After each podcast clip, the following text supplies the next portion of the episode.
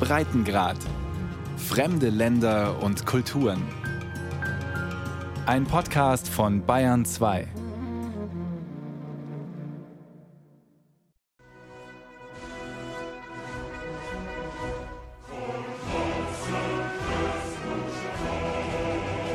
Die türkische Nationalhymne. Schon wenige Jahre vor Gründung der heutigen Republik Türkei 1923 wurde der Freiheits- und Unabhängigkeitsmarsch zur Hymne. Die Flagge wird besungen. Es geht um ein Heldenvolk, das seinem Land sein Blut weiht und von Freiheit, dem höchsten Gut des Volkes, das sich einst selbst befreit, ist die Rede.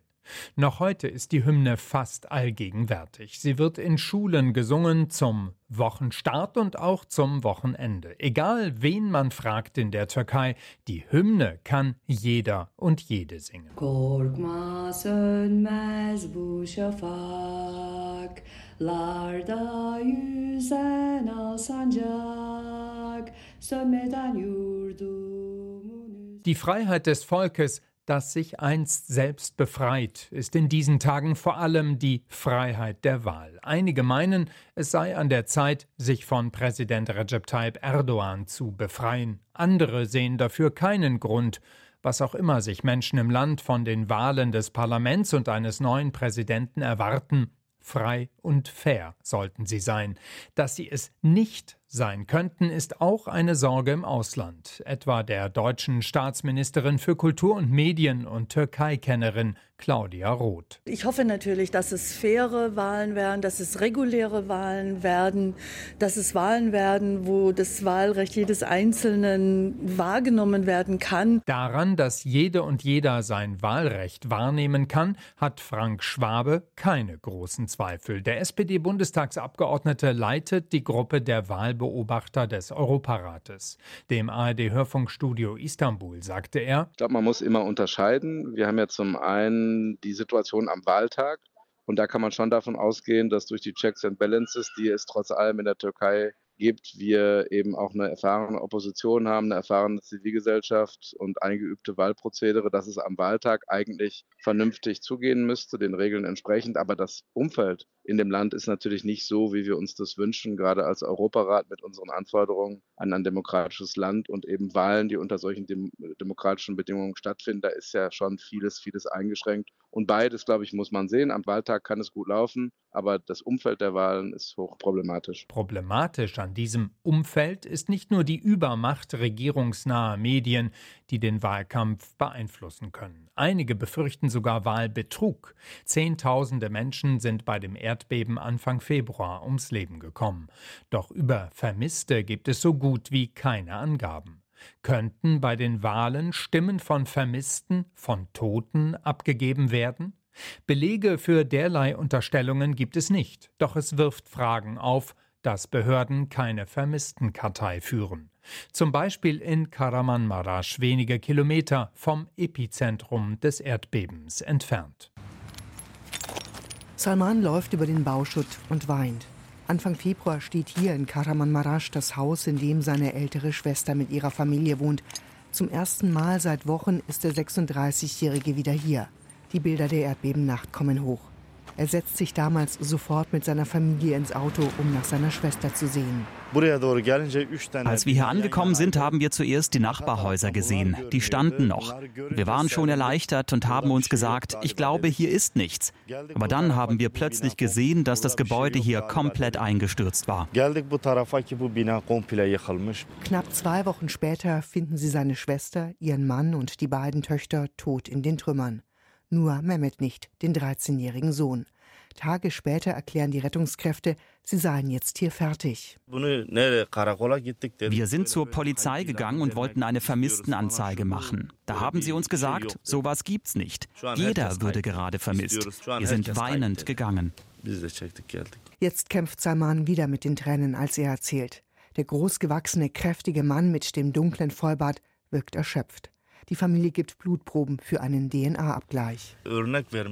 Als wir dafür zum Krankenhaus gefahren sind, war da eine lange Schlange mit Familien, die auch alle DNA-Proben abgeben wollten, weil sie ihre Kinder suchen. Das ist nicht normal. Dafür muss es einen Verantwortlichen geben. Und es sind nicht nur Kinder, die vermisst werden, sagt Cem Yildiz, der Vorsitzende der oppositionellen CHP in Karamanmaraş. Seine Partei hat von sich aus eine Vermisstenliste angelegt, auch mit Blick auf die Parlaments- und Präsidentschaftswahlen am 14. Mai. Er sieht Raum für Wahlmanipulation. Wurden diese vermissten Personen aus dem Wählerverzeichnis gestrichen? Wurden sie begraben? Wir versuchen, Tote zu identifizieren, das ist wichtig, auch weil wir der aktuellen politischen Macht absolut nicht trauen. Weil das Spielraum lässt, dass Tote wählen können, müssen wir uns auch mit diesem Thema befassen. Die türkischen Behörden führen keine offizielle Vermisstenkartei. Das beschäftigt auch Salman, den Onkel des kleinen Mehmet. Er sitzt inzwischen im Schneidersitz in einem Zelt, in dem er mit seiner Frau und seinen Eltern seit dem Erdbeben haust. Normalerweise spricht er sehr besonnen, aber plötzlich wird er richtig wütend. Da verschwinden so viele Kinder. Sie sind nicht in den Trümmern, nicht im Krankenhaus. Wo sind sie? Wer ist verantwortlich? Keiner. Er macht eine verächtliche Handbewegung. Bei vielen richtet sich die Wut gegen die türkische Regierung. Die habe beim Krisenmanagement versagt. Aber das bringt den kleinen Mehmet nicht zurück. Sein Onkel hält es für ausgeschlossen, dass der 13-Jährige in der Nacht des Erdbebens nicht zu Hause war. Ich vermute, dass sich alle von Anfang an geirrt haben. Er liegt auf dem Friedhof und keiner kann ihn mehr identifizieren. Salmans Frau Fatosch hört ihrem Mann zu, hilft mit Worten und Sätzen, wenn sie ihm fehlen. Auch sie hat Angehörige verloren. Es sind sieben Gräber ausgehoben worden. Wir haben sie alle begraben, nur das Grab von Mehmet ist noch leer. Jedes Mal, wenn wir da hingehen und es leer sehen, kommt alles wieder hoch. Sie holt ihr Handy raus und zeigt ein Foto. Darauf strahlt Mehmet im Trainingsanzug seines Lieblingsvereins. Sie brauchen einfach Gewissheit, erklärt Salman, um zu begreifen, dass es diesen Jungen voller Leben nicht mehr gibt. Mehmets Familienangehörige werden trotz ihres Schmerzes wählen oder vielleicht gerade deshalb. Welche Zukunft hat Mehmet sich gewünscht? In wenigen Jahren hätte auch er wählen können, wäre einer der Erstwählerinnen und Erstwähler gewesen. Dieses Mal sind das rund fünf Millionen. Die meisten sind zwar auch keine ausgewiesenen Anhänger der Opposition, aber viele sind zunächst einmal gegen Erdogan und dessen AKP. Sie wollen einen Wechsel. Es geht nicht um eine Wahl zwischen unterschiedlichen Programmen, sondern darum, eine Diktatur abzuwählen. Emrahan formuliert scharf. 20 Jahre AKP und 20 Jahre Recep Tayyip Erdogan sind genug, findet er. Nicht nur er, alle Erstwählerinnen und Erstwähler können sich an eine Türkei vor der Machtübernahme der AKP von Präsident Erdogan nicht erinnern. Wenn er an der Macht bleibt, sagt Daphne, werde sie ins Ausland gehen. Ich denke, es muss sich einiges verändern, damit man hier wieder gerne lebt. Ich bin 20 und meine Generation hat gute Zeiten nicht wirklich erlebt. Erstwählerin Zeynep findet zwar auch, es sei Zeit für einen Wechsel, doch für sie ist nicht alles schlecht an der Regierung Erdogan. Nicht nur in unserem Land, in keiner Republik der Welt sollte ein Politiker so lange an der Macht bleiben. Das ist nicht gesund. Dennoch hat es auch gute Seiten, jahrelange Erfahrung etwa und große Erfolge. Ob das für sie reicht, Erdogan zu unterstützen, sagt sie nicht. Denn trotz aller Wertschätzung lehnt sie das Präsidialsystem mit der großen Machtfülle für Erdogan oder einen anderen Präsidenten ab. Viele Jugendliche denken wie ich, dass wir zum parlamentarischen System zurückkehren müssen. Die Türkei ist schließlich eine demokratische Republik. Na klar sind wir gegen eine Ein-Mann-Führung. Vor allem diese Ein-Mann-Führung stört auch Aslan und die Richtung, die die Türkei unter dieser Führung seiner Meinung nach nimmt. Zu weit weg von westlichen Werten. Das Land rückt immer mehr ab von Demokratie und Rechtsstaatlichkeit hin zu einem Staat eines autokratischen Führers. So einen Staat wollen die meisten jungen Menschen nicht mehr, ist Emran überzeugt. Einen Staat, in dem Politiker sich weder für Minderheitenrechte noch Frauenpolitik interessierten. Das allerdings betreffe auch die Opposition. Politik ist in unseren Augen bisher immer etwas gewesen, das von diesen Alten gemacht wird oder nur gemacht werden kann, wenn man sich dem Establishment fügt. Wir wollen das aber nicht. Wir wollen politisch aktiv sein können, ohne uns diesem Establishment zu fügen. Natürlich wissen alle in der türkischen Politik, dass sie die jungen Wählerinnen und Wähler brauchen. Doch sie tun zu wenig für sie, ist sich Defne sicher. Entscheidend ist doch, inwieweit wir in Entscheidungen mit einbezogen werden. Das sollten sie tun, statt nur zu sagen, dass wir ihnen total wichtig sind. Und damit meine ich sowohl die Opposition als auch die Regierung Erdogan. Es gibt einen Generationenkonflikt, glaubt Aslan. Er kommt aus einer konservativen Familie, sagt er. Mit seinen Eltern könne er kaum mehr reden. Sehr deutlich sei ihm das geworden, als er als Jurastudent den Prozess unter anderem gegen den Kulturförderer Kavala beobachtet habe. Als ich zum Gezi-Kavala-Prozess gegangen bin, sagte mein Vater, ich unterstützte jetzt wohl Vaterlandsverräter. Die ganze Gesellschaft muss sich wandeln, findet Daphne. Das werde aber lange dauern. Doch die Hoffnung, dass es gelingt, haben viele junge Menschen in der Türkei, auch Emrahan, der die jetzigen Verhältnisse in seinem Land als Diktatur bezeichnet. Ich möchte wieder Hoffnung spüren. Hoffnung, die mir den Willen gibt, in der Türkei weiterzumachen.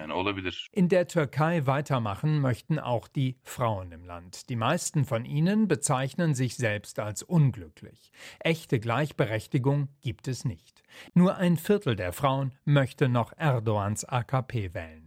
Viel mehr dürfte es auch bei einer anderen Gruppe im Land nicht sein, den Kurdinnen und Kurden. Rund 20 Prozent der Menschen in der Türkei haben kurdische Wurzeln. Gewalt bricht sich Bahn. In Bodrum gehen Unbekannte auf Männer los, die sich auf Kurdisch unterhalten. Am selben Tag werden in Bursa die Insassen eines Autos mit dem Kennzeichen der kurdischen Stadt Diyarbakir angegriffen. Die kurdische Minderheit in der Türkei wird seit Gründung der Republik stiefmütterlich behandelt. Oft wird ihnen pauschal Nähe zur Terrororganisation PKK unterstellt. Die AKP-Regierung von Recep Tayyip Erdogan schürt diese Stimmung noch, wirft ihr der Präsidentschaftskandidat Kandidat der Opposition Kemal Kılıçdaroğlu von der CHP in einem Internetvideo vor. Immer wenn Erdogan erkennt, dass er die Wahlen verlieren könnte, brandmarkt er die Kurden und behandelt sie wie Terroristen. Das ist wirklich beschämend. Jeden Tag werden Millionen Kurden wie Terroristen behandelt und es hört nicht auf. Der so angegangene Recep Tayyip Erdogan hält dagegen. Im Fernsehen schimpft er.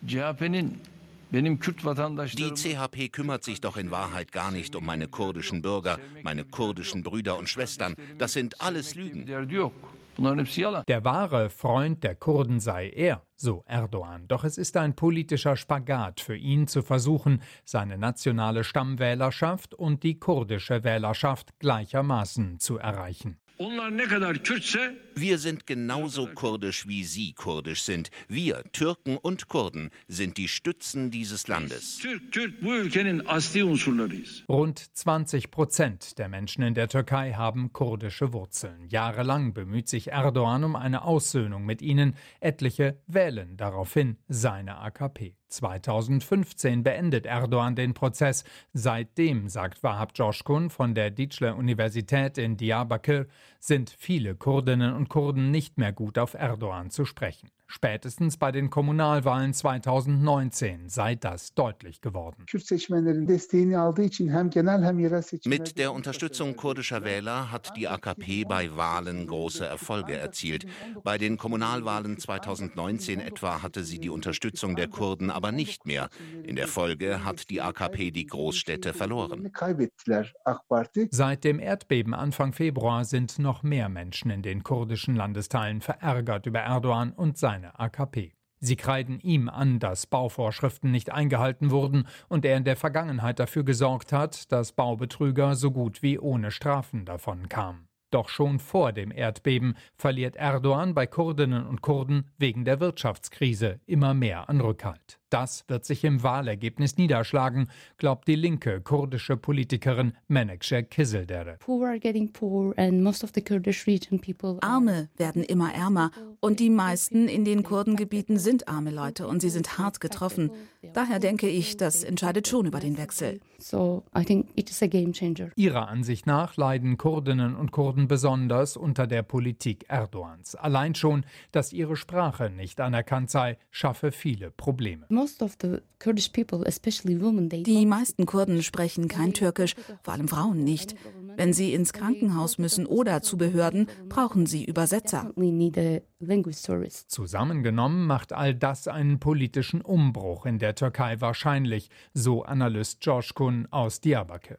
Erdogans Partei für Gerechtigkeit und Entwicklung, die AK oder AK-Partei, werde ihr schwieriges Verhältnis zu Kurdinnen und Kurden politisch auf die Füße fallen. Seit 2019 hat die AK-Partei keine Schritte unternommen, um die Beziehungen zu den Kurden zu verbessern.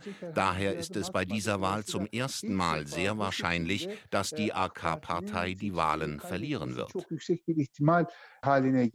Noch ist Wahlkampf im Land, wenn auch ein ungewöhnlicher dieses Mal. Erdogan selbst hatte seiner AKP einen ruhigen Wahlkampf verordnet, aus Respekt vor den Opfern des Erdbebens, ihren trauernden Angehörigen und den obdachlos gewordenen Überlebenden. Und doch gibt es Wahlkampf, auch im Erdbebengebiet. Naila Ischlek ist in einem alten VW-Bus voller Unterwäsche, Seife, Damenbinden, Wasser und andere Hilfsmittel in einem Dorf bei Kahramanmaraş angekommen. Die 57-Jährige ist von Frauen in weiten Pluderhosen und bunten Kopftüchern umringt. Nale Ischlek ist seit 30 Jahren in der oppositionellen CHP. Diesmal will sie für das Parlament kandidieren. Dafür geht sie auch in AKP-Hochburgen wie hier. Firat, ein älterer Mann, will wieder für Erdogan stimmen, weil er ein großer Präsident ist, sagt er. Ayşegül, deren schwarz-graue Haare unter dem gemusterten Kopftuch vorschauen, erklärt vorsichtig. Mein Mann, ich meine, wir haben immer die AKP unterstützt. Jetzt, in diesem Jahr, sagt mein Mann, lasst uns die CHP wählen. Natürlich werde ich das wählen, was mein Mann sagt. Sie lächelt etwas verlegen. Naile Ischlek sticht optisch heraus, ohne Kopftuch, mit pinkfarbenem Pulli und schmaler schwarzer Hose und schwarzen Lackstiefeln. Ayşegül und die anderen Frauen tragen dagegen offene Schlappen, die Füße oder Socken sind staubig. Trotzdem scheint sie den richtigen Ton zu treffen. Zum Abschied gibt es Küsschen und innige Umarmungen. Gut 150 Kilometer weiter ist Yunus Darbash auf Wahlkampftour in Adiyaman, ebenfalls eine AKP-Hochburg. Dabasch ist von der AKP. In schwarzer Lederjacke und weißem Hemd läuft er über den kleinen Bazar, der nach dem Erdbeben wieder offen ist. Er stellt sich vor, schüttelt Hände, fragt einen Händler auf einem kleinen Hocker, der Tabak auf einem provisorischen Tisch anbietet, wie er nach dem Erdbeben zurechtkommt. Der fragt zurück, von welcher Partei Dabasch ist. Erst reagiert der Tabakhändler höflich auf die Antwort AKP. Gott möge seine Arbeit segnen, meint er. Dann legt er nach. Er fängt an, auf Präsident Erdogan zu schimpfen. Dabasch verabschiedet sich höflich und erklärt danach. Die Auswirkungen des Erdbebens sind hier immens. Darum kochen die Emotionen der Leute auch hoch. In jedem Haus liegt ein Toter, mindestens ein Toter. Der AKP-Kandidat reibt sich etwas verlegen die Hände, lässt sich aber nicht entmutigen. Er geht in einen Laden für Telefonzubehör. Hinter dem Tresen steht der junge Süleyman. Viele seien hier jetzt unentschlossen, auch die sonst AKP wählen. Dazu scheint auch er zu gehören. In Kahramanmaraş sitzt inzwischen Tülin im VW-Bus der CHP. Sie war früher MHP-Mitglied, also bei der Partei, die Koalitionspartner von Erdogans AKP ist, erzählt sie Naile Ischlek. Jetzt unterschreibt die 50-Jährige einen Mitgliedsantrag bei der Oppositionspartei. Die Leute haben Angst, die sie aber immer unterdrückt haben. Ich habe keine Angst mehr. Hängt mich ruhig auf. Nur dann werde ich den Mund halten. Ich habe meine ganze Familie verloren. Ich habe nichts zu verlieren. Der Schmerz ist zu tief. Ich bin mit allem fertig. Naile Ischlek erlebt in diesen Tagen viel Wut und Tränen. Jetzt Wahlkampf zu machen, das kommt ihr und ihren Parteigenossen fast unanständig vor, sagt sie auf dem Weg zum nächsten Stopp. Ihr VW-Bus ist schlicht schwarz, ohne einen CHP-Aufkleber. Wir leisten tagsüber Hilfe und am Abend gehen wir zu ihnen in die Zelte und trinken eine Tasse Tee. Später reden wir dann vielleicht mit ihnen auch über Politik. Aber im Moment können wir das unter den Umständen nicht machen. Yunus Darbash dient der AKP schon lange, erzählt er. Manches sehe er kritisch und würde das auch offen sagen. Trotzdem steht er voll hinter Erdogan. Er weiß. Es wird spannend zwischen der AKP und der Opposition bei dieser Wahl. Aber die AKP und Tayyip Erdogan, unser Präsident, werden gewinnen. Der Präsident scheint seinen siegessicheren Anhänger im Blick zu haben. An einem Gebäude gegenüber der AKP-Parteizentrale prangt ein riesiges Erdogan-Transparent. Nur ein paar Häuser weiter ist einer der schlimmsten Schauplätze dieses Erdbebens. In den Trümmern eines Hotels starb ein ganzes Jugendvolleyballteam. 25 Kinder und ihre Betreuer. Vor dem Erdbeben Anfang Februar stand für viele Menschen im Land die Wirtschaftskrise im Vordergrund. Für ihre wirtschaftlichen Sorgen machen viele auch die Syrerinnen und Syrer verantwortlich. Weit mehr als drei Millionen leben in der Türkei. Die Stimmung gegen sie hat sich über die Jahre verschlechtert. Der Präsidentschaftskandidat der Opposition Kemal Kılıçdaroğlu von der CHP möchte, dass sie das Land verlassen. Und damit trifft er bei vielen einen Nerv.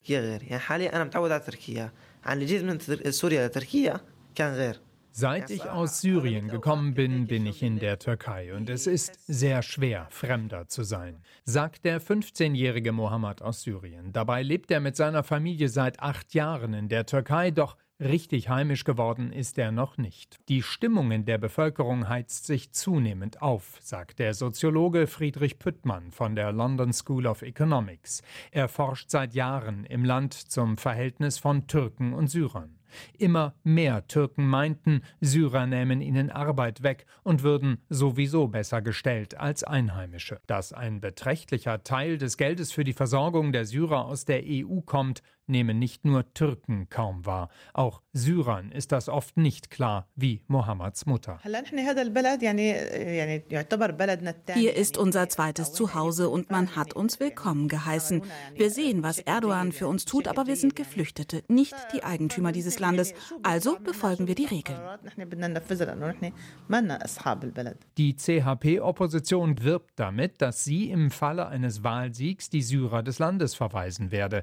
Wer auch immer nach den Wahlen die Türkei regieren wird, die Aufgaben sind enorm. Die Wirtschaft muss vorankommen, die Menschen sehnen sich nach einer Perspektive. Am 14. Mai können die Türkinnen und Türken mit ihrer Wahl entscheiden. Sie haben diese Freiheit, die, wie es in der Hymne heißt, Freiheit des Volkes, das sich schon einmal selbst befreit.